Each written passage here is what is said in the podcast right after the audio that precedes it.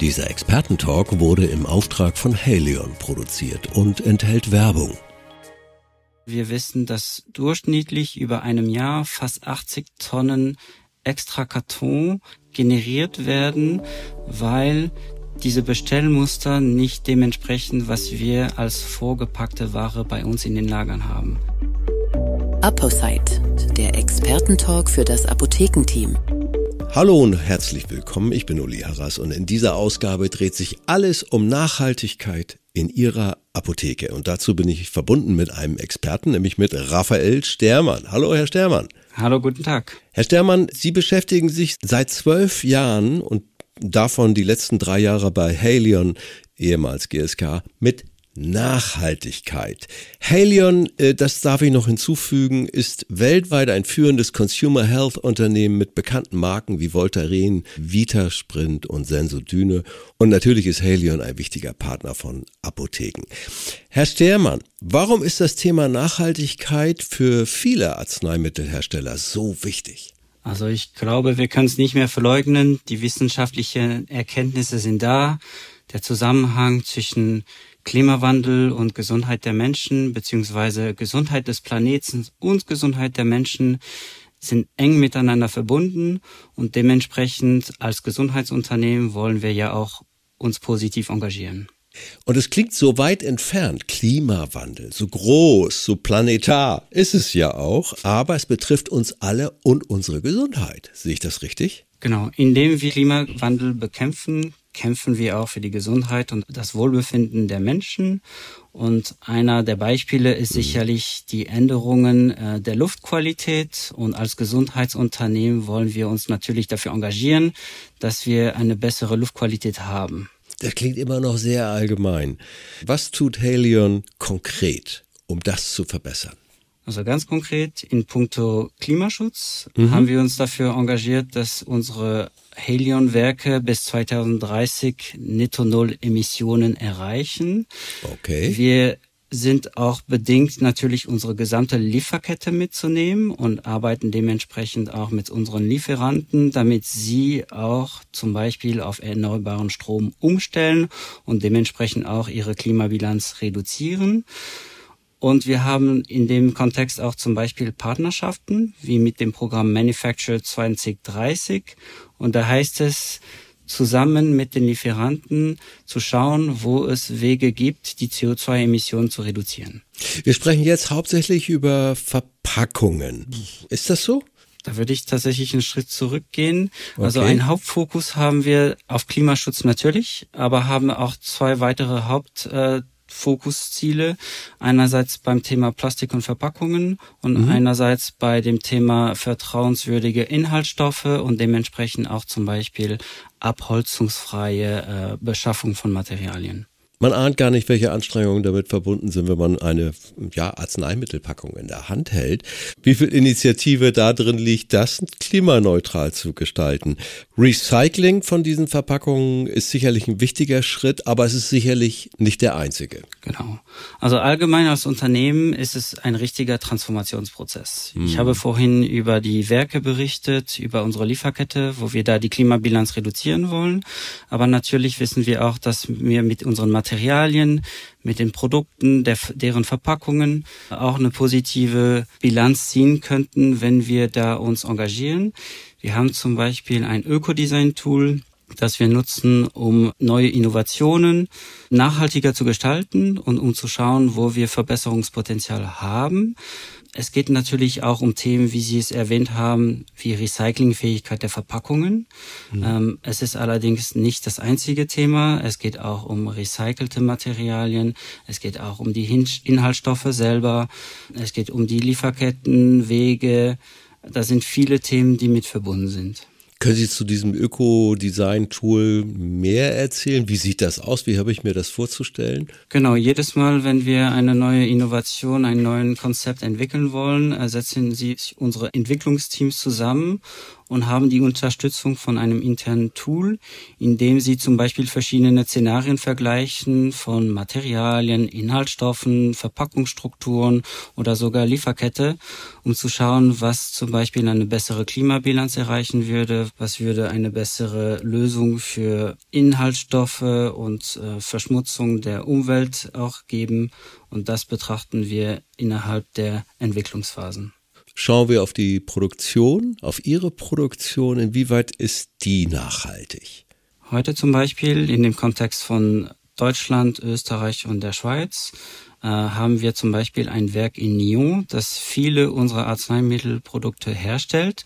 In diesem Werk sind wir schon mit 100% Ökostrom unterwegs. Mhm. Äh, weltweit engagieren wir uns auch in unsere Werke, um Solaranlagen direkt anzubauen und anzuschließen. Ja. Das heißt, in puncto Klimaschutz sind wir da schon sehr engagiert. Wir nutzen heute schon recyceltes Material in unseren Kartonverpackungen, äh, auch bei Arzneimitteln. Und wo wir die Möglichkeit haben, setzen wir auch auf recyclingfähige Verpackungen, was nicht immer leicht ist bei Arzneimitteln, weil es sehr yeah. viele regulatorische Einschränkungen geben kann. Aber da sind wir auch aktiv, um zu schauen, wie wir das umsetzen können. Nun agieren Sie ja nicht allein im Produktzyklus. Wie nehmen Sie alle anderen mit? Genau, wenn wir den ganzen Lebenszyklus betrachten, das sind die Materialien, die Produktion, der Transport, aber dann eben auch die Nutzung und die Ersorgung. Und unsere Wirkung, sage ich mal, endet des Öfteren direkt bei dem Verkauf an die Apotheken. Mhm. Und dann haben sicherlich die Apotheken, die PTAs eine Chance nochmal uns zu unterstützen, nachhaltige Verhaltensmuster mit Arzneimittel den Patienten zu geben. Das ist das Stichwort Patienten. Die haben auch eine Verantwortung. Genau. Wie betrachten Sie die und äh, wie können Sie die beeinflussen? In puncto Nachhaltigkeit? Einer der wichtigen Themen ist sicherlich das Thema Arzneimittel in der Umwelt. Hm. Wir wissen, dass zum Beispiel bei Diclofenac-basierten Lösungen wie bei unseren Produkten von Voltaren wir die Chance haben, wenn die Patienten sich nach der Anwendung die Hände erstmal mit einem Papiertuch abwischen, diesen im Restmüll entsorgen yeah. und dann erst zum Wasser greifen, um sich die Hände nochmal sauber zu machen, dass wir da die Chance haben, die Verschmutzungen in den Abwässern zu reduzieren. Also eine von uns veranlasste Studie hat gezeigt, dass diese Handlungsempfehlung bis zu 70 Prozent weniger äh, Verunreinigungen in den Abwässern äh, verursacht. Dementsprechend ist es auch wichtig, dass die Apotheken diese Botschaft auch an den Patienten weitergeben. Ich wollte gerade sagen, äh, da kommen wir wieder zum Thema Kommunikation. Da können unsere Zuhörerinnen und Zuhörer in allen Apotheken mithelfen, indem sie einfach sagen, übrigens, ne, drauf achten. Aber nicht nur das, sie kommunizieren das auch über den Beipackzettel. Genau. Einerseits über den Beipackzettel, zum Beispiel bei unserem Produkt Voltaren Schmerzil Forte. Und wir haben cool. 2020 auch eine Kampagne gestartet auf einer Online-Webseite bewusstrichtighandeln.de, wo da viele Tipps zum nachhaltig Nutzen, Lagern und Entsorgen von Arzneimitteln gegeben werden.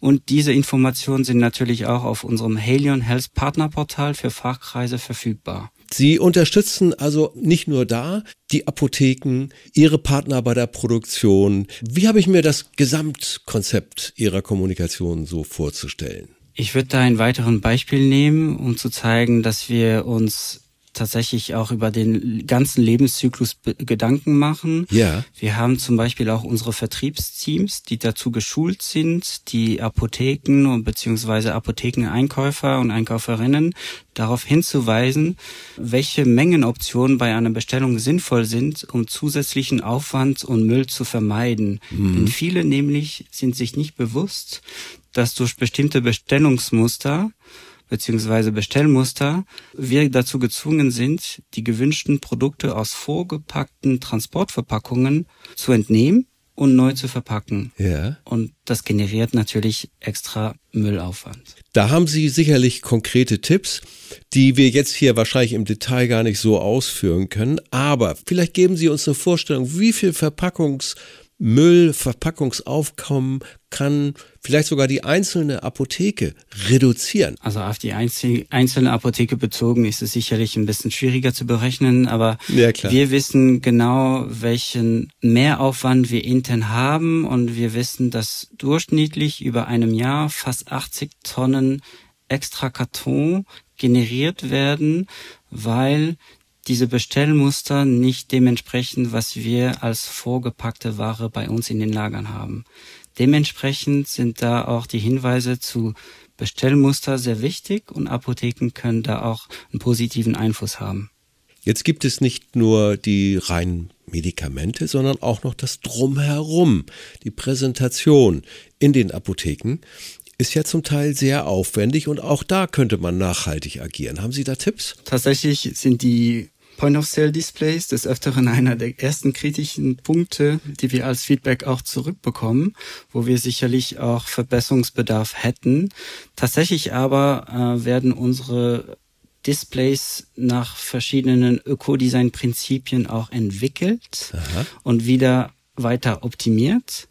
Und zum Beispiel setzen wir mehr und mehr auf Displays und Zahlteller mit Wechselgrafiken, damit diese eben auch länger genutzt werden können.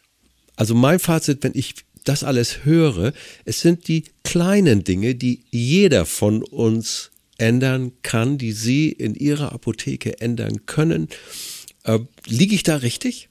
Ganz genau. Also ganz wichtig ist, auf die Partnerschaft zu achten über die ganze Wertschöpfungskette.